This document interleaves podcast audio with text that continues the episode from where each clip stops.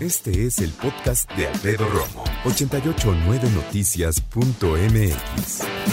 Oye, fíjate, tengo información, la verdad, muy valiosa, tomando en cuenta que, y no estamos volteando a ver a nadie, ¿eh? la, la, radio es maravillosa porque no me puedes ver, yo no estoy viendo a nadie, no estoy soltando indirectas, pero vamos a hablar acerca de la obesidad. Y vamos a hablar acerca de estos datos que salen y que me parece muy importante, y no exagero, es importante que los comparta contigo. Datos de la Organización Mundial de la Salud revelan que la obesidad y el sobrepeso se han convertido ya en un problema de gran preocupación, ya que desde 1975 la cifra de personas en esta condición no se ha duplicado, se ha triplicado. La OMS señala que en 2016 había 1.900 millones de adultos mayores de 18 años con sobrepeso y 650 millones de personas obesas. Ahora, hay algunos médicos que afirman que actualmente no existe ningún tratamiento en específico, una dieta revolucionaria, no hay nada que ayude de manera general a controlar la obesidad y el sobrepeso, pese a la gran desinformación que hay sobre píldoras mágicas, remedios que supuestamente ayudan a bajar la talla, no es cierto. Sin embargo, un nuevo estudio que hizo la clínica Mayo, que es una clínica prestigiada y muy reconocida, determinó allá en Estados Unidos cuatro categorías. Ojo, ¿eh? no descubrió ni pastillas ni nada, nada más organizó en categorías específicas la obesidad que van a poder ayudarnos a establecer tratamientos más especializados para cada persona que tengan estos padecimientos. Y me refiero a obesidad y sobrepeso.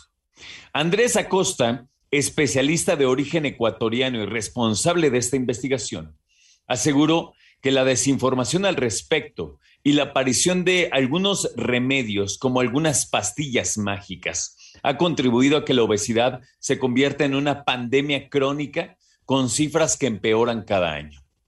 Hay mujeres que dicen, no importa, ahorita como, después me echo unas pastillas y bajo de peso, no es cierto.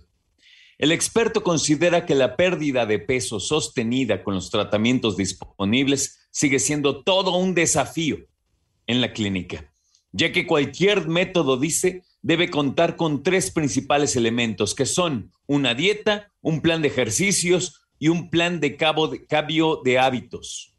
O sea, un plan de cómo vas a cambiar de hábitos, vas a comer mejor, vas a hacer ejercicio. Esos son tres elementos. No hay manera de bajar de peso si no cumples esos tres elementos, dicho por los expertos. ¿eh? Ahora, en algunos casos es necesario que se implemente un procedimiento de segundo nivel. ¿Qué es esto? Algunos casos implican ciertos medicamentos la realización de una endoscopía o una cirugía. Además, no todos los pacientes responden de la misma forma. Por lo tanto, los resultados son muy variables, porque ninguna persona responde igual.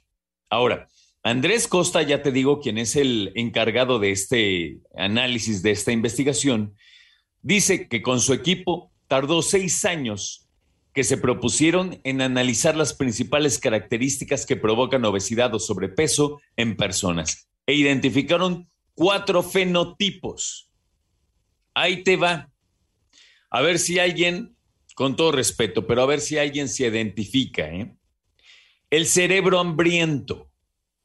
Aquí quienes están, las personas con sobrepeso u obesidad que no sienten saciedad siguen comiendo y tienen hambre y tienen hambre y se vuelven a servir. Y es una situación en, la que dicen el cerebro nunca envía la señal de saciedad al estómago. Nunca dice, ya estuvo, párale. Es una cuestión neurológica, ¿sabes? Dos, a ver si alguien se identifica con este, con todo respeto, pero aquí se incluyen a las personas que ingieren raciones normales de comida, pero que en una o dos horas vuelven a tener hambre. Y esto sucede cuando el intestino no funciona bien, no envía la señal al cerebro para advertirle que necesita tiempo para digerir la comida, por lo que rápidamente vuelve a sentir un vacío, que es falso porque sí tiene comida. Pero ya te digo, no le manda al cerebro esa señal de decir, para, hasta de cuatro o seis horas comemos, ¿no? Otra más, y esta me parece, y por supuesto me puedo equivocar, pero me parece que es la más común de las obesidades y los sobrepesos. A ver si alguien se identifica con todo respeto. Se refiere a todo individuo, hombre, mujer, que come para lidiar con cuestiones emocionales. Que está bien contento, ¿cómo? Qué tristeza, ¿cómo? Que tengo estrés, ¿cómo? Qué ansiedad, ¿cómo? Estoy deprimido, ¿cómo? ¿Cómo lidiar con esto?